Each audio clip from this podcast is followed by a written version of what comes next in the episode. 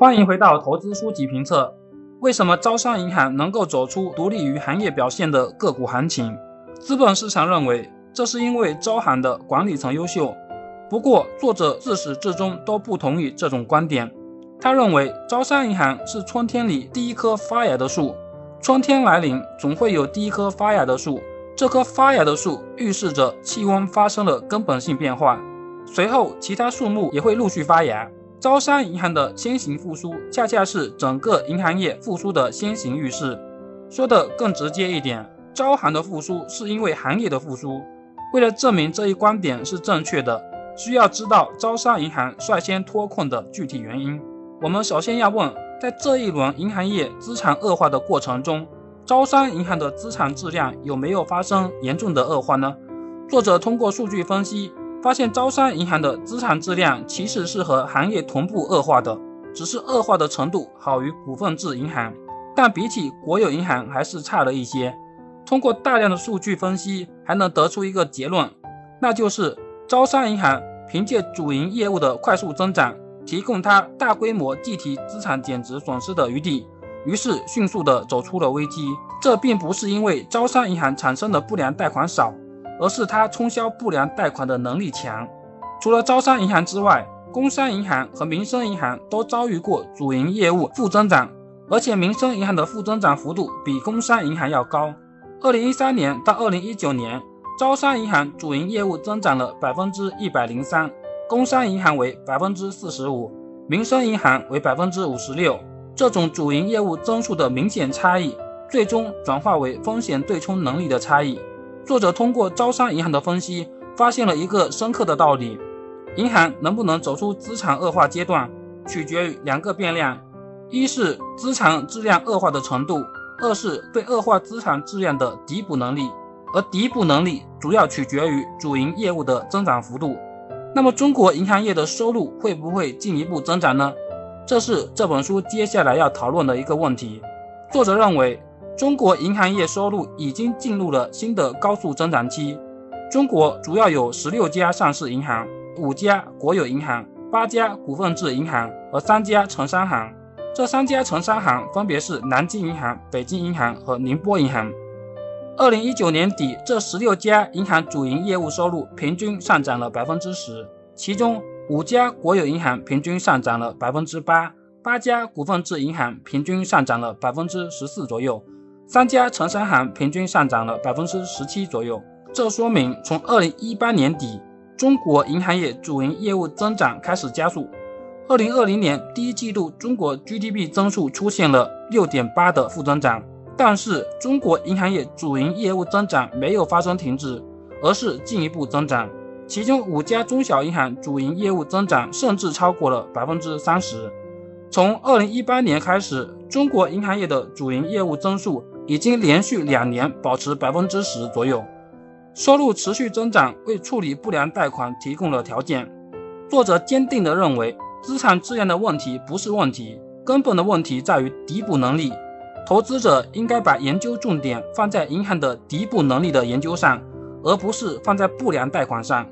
前几年各银行没有招商银行那样强的收入增长能力，所以抵补能力比较弱，消化不良贷款需要的时间也比较长。现在中国银行业已经整体出现了收入持续高速增长，所以中国银行业整体正在沿着招商银行复苏的路径走向新的增长周期。作者预计，中国银行业可预期的未来收入增长态势不会停止。中外资本市场银行股长期平均估值是。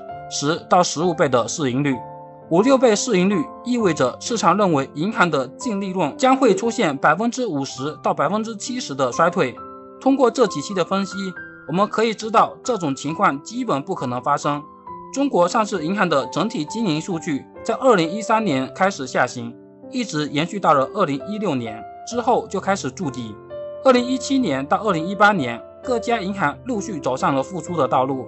二零一九年则全面好转。一般来说，银行业的衰退周期为四五年，而二零一九年中国银行业已经走完了一个标准的衰退周期，又经历了一两年的筑底，目前已经展示出了超过五个季度以上的整体持续复苏。可惜的是，资本市场还没有认识到这一点，从而形成了明显的错误定价。接着，作者花了一章的篇幅说明疫情不会对银行业的复苏造成较大的影响。主要的逻辑是因为疫情的影响只是短暂的，并不会造成一个行业的消亡。分析了这么多，我们可以强烈的感觉到，作者非常看好银行股的今后表现。有一个投资者不得不问的问题是：资本市场为什么不看好已经走向复苏的银行业呢？作者认为这是因为市场错了。但正是因为市场错了，才有投资的机会，这也是这本书全部论证的出发点。这个想法倒是不错。我们之前读过很多的书，也都有类似的想法。如果市场都不会犯错，那么投资者也不会有什么超额的收益。比如二零一三年，因为限制三公消费，市场认为高端白酒将失去长期成长的确定性，贵州茅台因此走向衰退。作者认为，这种认知之所以能够流行，是因为人们普遍对存在的腐败问题深恶痛绝，进而贵州茅台在二零一三年才出现了严重的错误定价。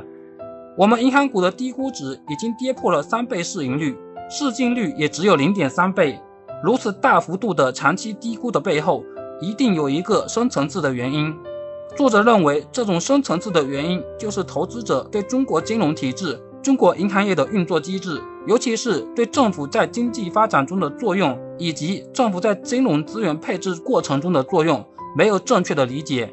中国、日本、韩国拥有类似的金融运转机制，这三个国家的金融运转机制的特点就是政府都在经济中扮演着非常积极和活跃的角色。如果用西方的部分经济理论看待，会认为政府参与经济、介入经济资源和金融资源的配置是错误的。但事实上，政府在经济领域中的成就是有目共睹的。作者这本书的最后一部分主要是围绕这一点展开。个人认为，市场会不会犯错，到底有没有错，这点无关紧要，重要的是市场会不会朝着我们预期的方向走。